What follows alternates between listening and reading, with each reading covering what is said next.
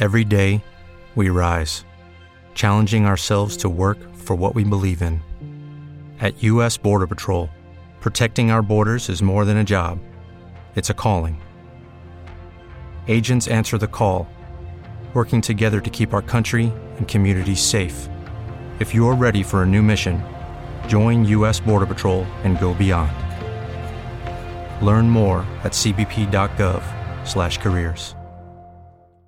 Nosotros en plena pandemia comenzamos a pensar mucho en los artistas y sobre todo en esos artistas que perdieron la posibilidad de vender y exponer sus obras. Claramente había muchos gremios que estaban muy golpeados, gremios del entretenimiento, los bares y demás, perdieron la posibilidad de exponer sus obras, de ser artistas es, algo pues realmente difícil.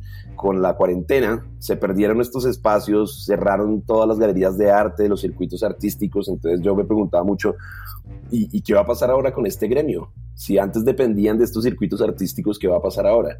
Y eso nos llevó a pensar diferentes cosas y en alguna conversación con Camilo identificábamos como que el problema era la falta de los circuitos artísticos y ahí fue donde Camilo planteó un poco que fuéramos un poco más allá, porque si bien los circuitos artísticos y galerías están cerrados ahora, hay otros artistas que inclusive están fuera de esos circuitos. Sí, sí, pensar que para los artistas la vida iba a estar dura y para todos los que íbamos a estar trabajando en la cultura iba a estar dura, pues imagínense pensar ahora en la gente que vive en un pueblo del arte o que vive fuera de una ciudad o que no vive en Bogotá, incluso no vive en Medellín o no vive en Cali. Esa realidad tan difícil, que es constantemente difícil para los artistas regionales, pues es una realidad que a la hora de la pandemia se volvió imposible. Por eso hicimos como una búsqueda y abrimos unas preguntas a la comunidad artística acerca de cuáles eran los retos, las dificultades que se estaban teniendo a nivel nacional en una cosa muy simple que creamos con un forms y que la gente empezó a llenar. Y con una respuesta súper rápida recibimos muchos mensajes que nos pusieron con muchas cosas en la cabeza porque había gente que decía que en pocas semanas o en un par de semanas ya se iba a quedar sin comer. Pues personalmente me dio, me tocó muy profundamente y me hizo pensar, si bien hay muchas actividades que van a reactivar el mercado del arte en las ciudades principales, pues es necesario incluso abrir una nueva plataforma que pueda ayudar a las personas que están por fuera de ese mercado también. Y ahí es donde nace pues esta idea. Bueno, y, a mí personalmente lo que me llamaba la atención cuando hablaba con Camilo de estas personas que estaban en regiones, estos artistas que estaban en regiones, era qué fuerte es ver cómo le están apostando ellos a seguir con el arte, a, a seguir produciendo arte, a pesar de, digamos, como que de todas esas adversidades que teníamos. Y de ahí era que nosotros finalmente terminábamos diciéndonos cómo podemos apoyar nosotros a aquellos que con sus obras transforman el mundo y la sociedad. Que eso va muy pegado a los propósitos de la marca para la cual yo trabajo. Entonces, pues de hecho ahí me presento. Yo soy Nicolás Ortega, gerente de marketing, sostenibilidad y banca digital en el Banco Itaú un banco que cree en el poder transformador de las personas y que apoya mucho el arte y a partir de ahí fue que nos dábamos cuenta que el propósito que tenemos nosotros como marca, como banco, se encuentra mucho con el planteamiento de Camilo. Yo soy Camilo Pachón, soy artista visual bogotano y me concentro en trabajar en la práctica social o en el arte socialmente comprometido y en desarrollar proyectos con comunidades desde diferentes áreas de las artes probablemente muchos se están preguntando, pero ¿cómo así? Un banco, arte, no entendemos, o sea, ¿por qué Itaú? O sea, es muy entendible que muchas personas me lo pregunten, así como me lo han preguntado varias veces, como cuál es la relación de un banco con el arte.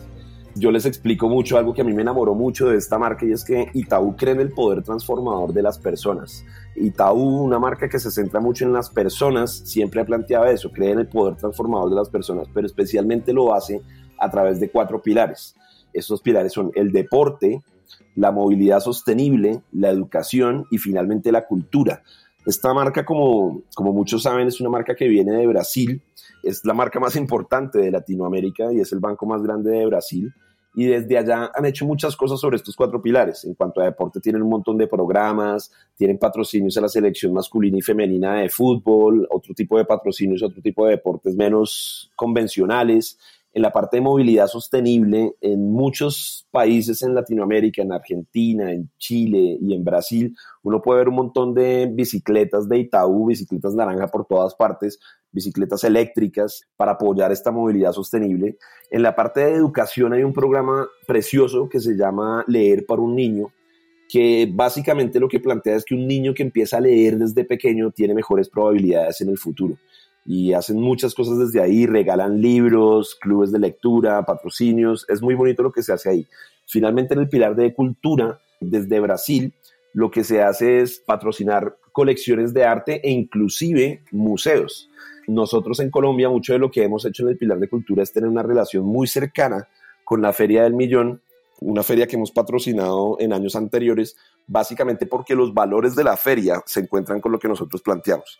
Esa democratización del arte que plantea la feria es muy afín a estos pilares y, digamos, a este propósito de Itaú de creer en el poder transformador de las personas a través del arte.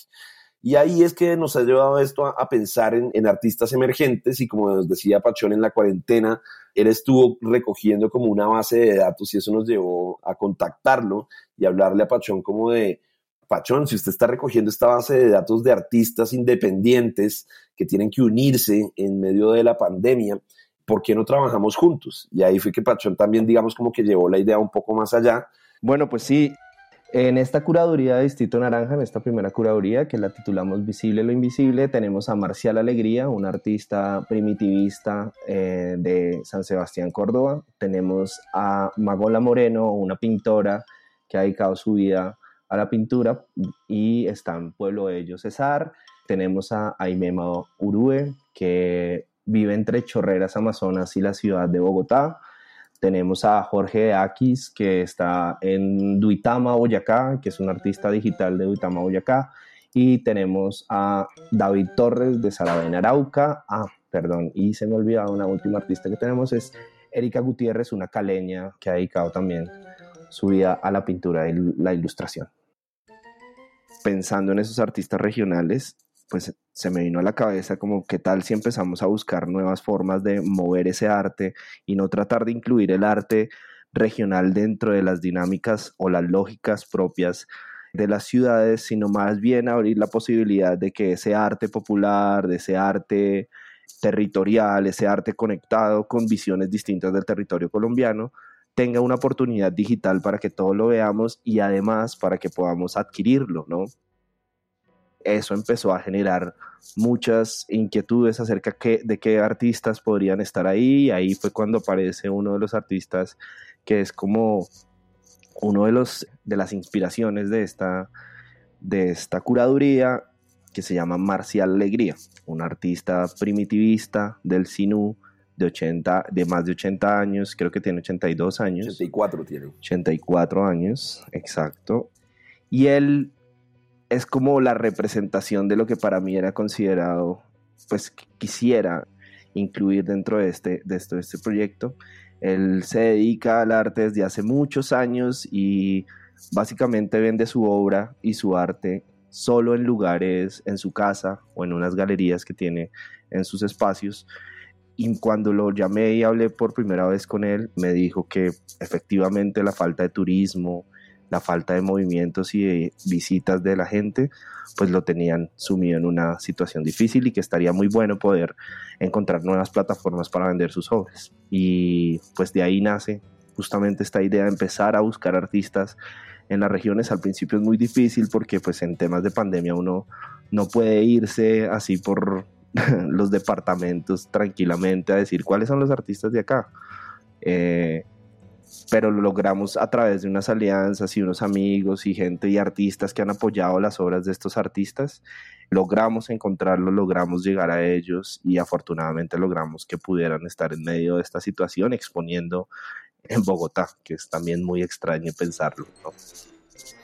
Yo sé, de, de hecho, el, el, día, un día que estoy hablando con ellos y yo veía como lo disímil de cada uno de los artistas, o sea, estaba Marcial con sus historias, obviamente para hablar con él nos tocó hablar a través de, de Zoom también, y yo veía todas las, las, las, obras que tenía atrás y todo ese colorido, claramente se sentía como el, el, el calor de la zona. Sí. Jorge de Jaquís, que es más, es, es, un artista boyacense, yo creo que él vive en Bogotá, pero se, ve, se sentía, digamos, atrás como toda esa parte un poco más urbana y como más fría, más oscura, y por el otro lado... Está en Duitama, sí, es que sí. se sentía igual como otro ambiente, otra lógica, y por otro lado estaba Aimema, que él creo que sí estaba en Bogotá, pero pues todo lo que tenía atrás parecía de una maloca. Era, era como bien disímil, como era bien, bien fuerte, bien pronunciada la diferencia entre cada uno de los artistas. Cuéntenos, Pachón, un poquito de, de, eso. ¿Cómo fue como llegar a cada uno de estos artistas que además yo cada uno lo pienso en un extremo diferente del país? ¿Cómo fue para llegar a, a, a cada uno de ellos? Pues la verdad es un reto, fue un reto y un reto sobre todo motivado por, por las dificultades de, de, las conexiones y por estar, o sea, es una cosa que suena muy surreal, ¿no? Está uno encerrado en su casa hablando por su computador o por su celular, tratando de buscar artistas en la selva, en el, en el Caquetá, en, no sé, en la Sierra Nevada de Santa Marta, en Córdoba, y de repente, bueno, logra pues yo digamos que lo que hice fue empezar a pensar un poco en los artistas que yo había conocido que me parecían interesantes dentro de eso en algún momento, identificar lugares donde posiblemente podrían tener sus contactos o donde posiblemente podrían tener links y empezar como a llamar a amigos que tienen galerías o espacios, por ejemplo, como la Casa Verde en Barranquilla, que ellos han tenido un trabajo muy fuerte en justamente tratar de apoyar, visibilizar, hacer unas exposiciones de artistas nuevos y tratar de llegar por ahí hasta los artistas, ¿no? Finalmente es como diferentes, diferentes pasos, pero lo más loco es uno llegar, ¿no? Que lo reciba uno en Córdoba, un señor de 84 años reciba una llamada de un tipo que ni conoce, a decirle que buenas, don Marcial, ¿cómo está? Que queremos hacer una exposición con sus obras y que queremos venderlas por internet y que entonces la idea es que usted en algún momento nos mande las obras y entonces nosotros se la entregamos a los clientes y después le invertimos, le, le consignamos ese dinero de las obras y como que todo este mecanismo parecía un scam de internet, o sea, yo me sentía como que los iba a robar, ¿sí me entiendes? Yo hubiera colgado, es como me van a robar, o sea, ¿no? Entonces era difícil, pero lo lindo fue como que afortunadamente, digamos que estos procesos con comunidades son una cosa que por años como yo, yo he intentado resolver y acercarme a la gente. Y uno, no sé por qué, también es una cosa muy mía, yo soy muy adicto a las comunidades y yo también les caigo bien a esa, a esa gente de alguna manera. Y entonces empezamos una charla súper humana, sin hablar como de todo el negocio, sino de contar este proyecto, de tratar de explicarlo, porque era es una cosa con unas dimensiones un poco amplias.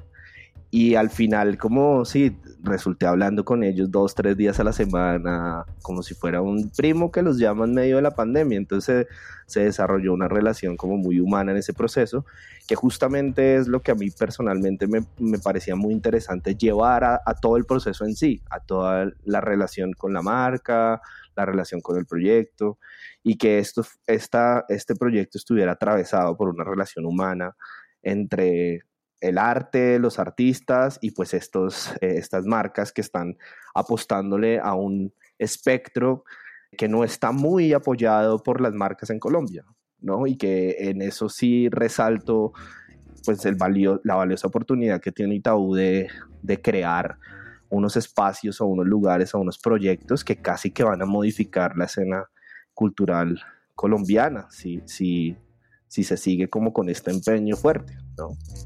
Bueno, yo, yo, creo que hemos hablado un montón de, de, lo que estamos haciendo, del poder transformador del arte, de dónde partimos, pero yo creo que no le hemos contado a la gente que nos está escuchando realmente cuál, cuál fue esa solución, porque me, lo acabo de pensar, apenas usted dijo ahorita lo de, pues que es una solución un tanto amplia, ¿cierto? Como un proyecto con unas dimensiones un tanto amplias. Entonces, básicamente para explicarle a toda la gente qué es lo que, lo que hicimos nosotros y cómo partió esta, eh, esta curaduría donde lo que buscábamos era darle visibilidad a esos artistas que eran invisibles más allá de que los circuitos artísticos estuvieran prendidos o no. Son artistas que no son los tradicionales de las galerías o de los circuitos y que lo que nosotros queríamos es darle un espacio. Entonces, básicamente la idea que nosotros trabajamos es que en el marco de la Feria del Millón hicimos el lanzamiento de, un, de lo que nosotros llamamos en Itaú un distrito naranja un espacio propio de Itaú donde queremos darle visibilidad a todos esos artistas que están en regiones, que están apartados, que de repente no son tan conocidos por la escena artística tradicional y donde lo que queremos es mostrar sus obras, dar a conocer sus técnicas, que cuenten sus historias y que eventualmente puedan también vender sus obras. Eso es lo que buscamos nosotros con Distrito Naranja. Entonces lo que hicimos fue una curaduría que fue liderada por Camilo con todo lo que nos ha estado contando y que esa curaduría la lanzamos con un espacio propio en la Feria del Millón de este año. Como ustedes saben, la Feria del Millón este año fue virtual, fue básicamente un recorrido por espacios virtuales que se crearon como emulando el Bronx. Y ahí, en esos espacios, había un espacio específico para Itaú, una sala única de Itaú, donde se podían ver todas las obras de, los artistas que, que, hicimos la curaduría a través de, de Camilo. Entonces, de eso se trataba de Distrito Naranja. Camilo, ¿usted qué se imagina que viene más allá de la Feria del Millón con Distrito Naranja? Pues Distrito Naranja, como lo hemos logrado pensar, es una plataforma que puede aportar a la escena del arte general en Colombia, ¿no? Puede abrir un nuevo camino para que los artistas de las regiones tengan un espacio donde puedan comercializar ampliamente su obra, donde puedan visibilizar sus trabajos y donde puedan presentar como una versión de Colombia, de las tradiciones y de las comunidades y los territorios a través del arte. Lo que yo siento y lo que me parece que podría ser el futuro es que además de esto, en esta época de pandemia, pues nos hemos dado cuenta que muchas de las personas conviven o están cerca a artistas y, esos artistas no, no se ven o no, no se pueden presentar o no son muy conocidos. Lo que yo me imagino también es que empecemos entre todos de, la mano como a, a visibilizar esos artistas que están cerca a nosotros también, ¿no? Como entender que en cada pueblo hay alguien a que se dedica al arte, en cada ciudad hay muchos artistas, en cada familia incluso hay un artista en potencia. Entonces, ¿por qué no empezar a, abrir esta, sí, este paquete de artistas nacionales y empezar a descubrir en los, en los espacios más recónditos obras de artistas que puedan tener un peso importante en la descripción o en la presentación de estas realidades de, Colombia y de los territorios que en este momento son muy necesarias, ¿no? Ampliar un poco el espectro de lo que es está presente en nuestra, sí, en nuestra cultura y, y, a partir del arte abrir nuevas preguntas sobre la relación entre la gente de la ciudad, la gente de la ruralidad, el campo colombiano, bueno, y todas estas distancias que pueden haber en este momento en nuestro país. Ese puede ser el futuro y, allá estaríamos encaminados a que lo fuera y sería y es el reto grande, ¿no? Finalmente es una es un acierto, digamos, estas líneas de Itaú porque empiezan como a tocar temas que son muy importantes y que básicamente no están tocados o no están apropiados por otras marcas. El Banco de la República tiene una de las colecciones más grandes de, Colombia y en realidad es como la colección más importante a la que todos los artistas queremos llegar pero ¿qué pasa si de pronto también empiezan a haber otras colecciones como la colección Itaú o la colección del Distrito Naranja o cómo, cómo esta nueva marca empieza a poner una fuerza en esa balanza y abrir nuevos espacios para que los artistas puedan vivir del arte, que los artistas puedan superar las dificultades y que los artistas no tengan que estar por ahí solitos tratando de buscar una galería de un barrio high class en, en Bogotá para vender sus obras, ¿no?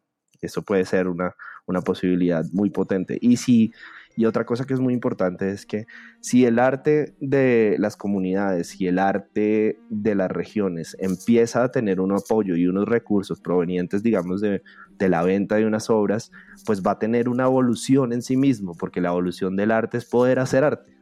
Entonces, si los artistas van a poder empezar a hacer arte y dedicarse más a su práctica, pues la evolución de esos proyectos va a empezar a, a, cambiar, van a empezar a invertir más tiempo en eso, van a empezar a pensar más en eso y en esa medida va a evolucionar el arte también de las regiones a una velocidad y a una fuerza muy, muy cercana también a la de lo que está pasando en las ciudades, que, que, es, que es una máquina también, ¿no? Entonces, pues desde, desde mi perspectiva ese es como el norte y, podríamos estar generando como ese cambio en las maneras de, de relacionar las obras de los artistas regionales con los circuitos del arte nacional. Realmente esto es algo que apenas está comenzando. Fue un experimento que hicimos junto con Camilo acá en el marco de la Feria del Millón para lanzar y la verdad es que nos tiene muy contento el resultado, nos tiene muy contentos las historias que han surgido a través de esta curaduría y de los artistas participando en esto, viendo sus obras expuestas en un espacio virtual. Yo, yo me imagino a, a, Marcial viendo como, pero ¿cómo así? O sea, ahora la galería es en internet y se pueden comprar las obras. Me imagino a Imema, un, un indígena del Amazonas, que se la pasa mambiando, viendo también cómo podía a través de internet co comprar sus obras. Creo que hay algo que es bien bonito de lo que pasó y fue ver cómo se encontraba como ese saber ancestral del arte con nuevas formas de comunicación, inclusive de comercialización del arte. Y eso es un poco lo que buscamos con Distrito Naranja, ser esa plataforma, ser ese distrito artístico para diferentes formas de arte y sobre todo diferentes eh, artistas que creen en el poder transformador del arte, al mismo tiempo que lo cree Itaú. En Itaú creemos en el poder transformador del arte y por eso seguiremos fuerte con esta idea de Distrito Naranja y esperemos como traer muchas noticias y muchas novedades para el próximo año. Si ustedes que nos están escuchando quieren conocer más de Distrito Naranja, conocer las historias de los artistas que tenemos en, en esta curaduría inicial, los invito a entrar a www.itau.co slash Distrito Naranja. Ahí podrán conocer las historias y las obras de artistas colombianos que han sido invisibles, pero que desde ahora todos podremos conocer y apoyar la compra de sus obras. Ahí van a poder ver todas las historias, conocer sus técnicas y eventualmente inclusive llegar a, la compra directamente. Todavía tenemos obras, ahí ustedes van a ver las obras y eventualmente los va a direccionar al sitio de la Feria del Millón donde podrán adquirir las obras que todavía quedan. Hay unas cosas muy bellas entonces aprovechen, además los precios realmente están muy cómodos. Solo por cerrar un poco, les contamos que tenemos artistas de Cali, tenemos artistas de la Sierra Nevada de Santa Marta, tenemos artistas del Córdoba, tenemos artistas que están entre la Amazonía y Bogotá, tenemos artistas que están en Duitama, artistas que están incluso en Arauca. Sí, está Erika Gutiérrez, está Aime Maurue, está Marcial Alegría, está Magola Moreno, Jorge Jaquis y David Torres. Seis artistas que pueden presentar el territorio colombiano desde sus obras y desde sus propias visiones del territorio. Así que, pues nada, muy bienvenidos a este nuevo espacio y por favor nada, hagan que la obra de estos artistas brille en todos los lugares en los que ustedes puedan presentarla. Bueno, perfecto, Camilo. Entonces, pues nada, eso sería todo por hoy. Nos despedimos. Yo soy Nicolás Ortega y de nuevo diciéndoles muchas gracias por escucharnos. Y cerrando, Camilo, no sé si quiera decir algo para, para despedirse. No, pues es un gusto estar aquí con ustedes. Siempre es bueno abrir estos yo cuando escucho estos podcasts siento que la gente que los graba como que lanza una botella al mar esperando una respuesta y en este caso pues espero que muchos de ustedes reciban esa botella, escuchen, conozcan a los artistas y puedan ver esta nueva iniciativa que estamos tratando de construir en estos tiempos tan difíciles para contribuir a la cultura y al arte de nuestro país y a la comunidad artística de nuestro país. Entonces, bueno, nada, buenísimo. un gusto. Ojalá haya gente que coja la botella, encuentre el mensaje y, y, y, entienda un poco lo que queremos hacer. Entonces, bueno, muchísimas gracias a todos por escucharnos y esperamos que sigan Distrito Naranja y que no se olviden de que en Itaú todo lo hacemos por ti.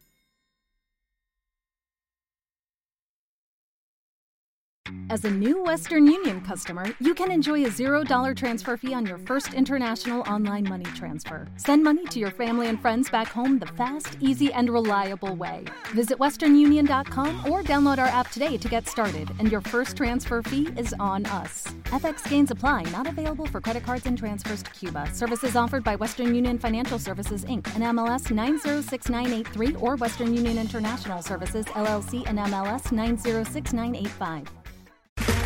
Okay, round two. Name something that's not boring. A laundry? Ooh, a book club. Computer solitaire, huh? Ah, Sorry, we were looking for Chumba Casino. That's right. ChumbaCasino.com has over 100 casino style games. Join today and play for free for your chance to redeem some serious prizes. ChumbaCasino.com. No purchase necessary. Full prohibited by law. 18 plus terms and conditions apply. See website for details.